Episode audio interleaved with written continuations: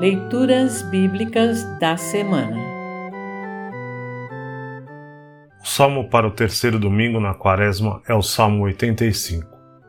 Para compreender melhor este salmo, ouça esta breve introdução. O Salmo 85 foi composto pelos filhos ou pelo grupo do levita Corá e é uma súplica do povo, que se encontra numa situação difícil. Os israelitas pedem que Deus os ajude Deus os ajudou no passado e isto os motiva a pedir de novo.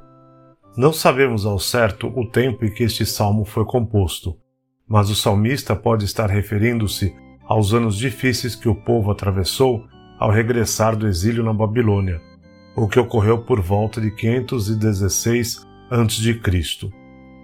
Este salmo tem três partes. A primeira lembra a misericórdia de Deus demonstrada no passado.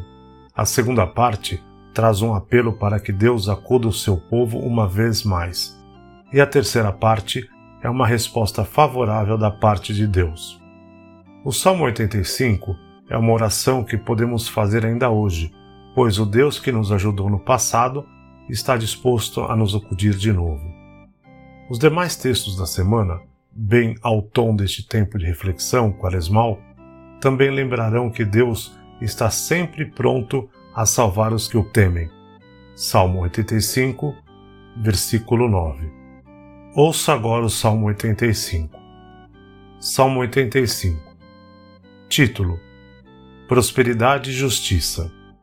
Salmo do grupo de Corá ao regente do coro. Ó Senhor Deus, tu tens sido bom para a tua terra, fizeste com que Israel prosperasse outra vez. Perdoaste todos os pecados do teu povo e não olhaste para suas maldades. Acalmaste todo o teu furor e deixaste de lado o fogo da tua ira.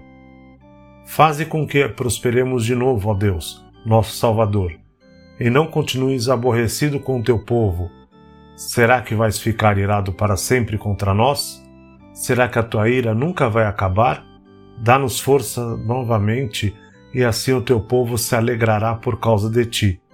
Mostra-nos, ó Senhor Deus, o teu amor e dá-nos a tua salvação. Eu escuto o que o Senhor está dizendo, para nós, o seu povo, para nós, os que somos fiéis. Ele promete paz se não voltarmos aos nossos caminhos de loucura.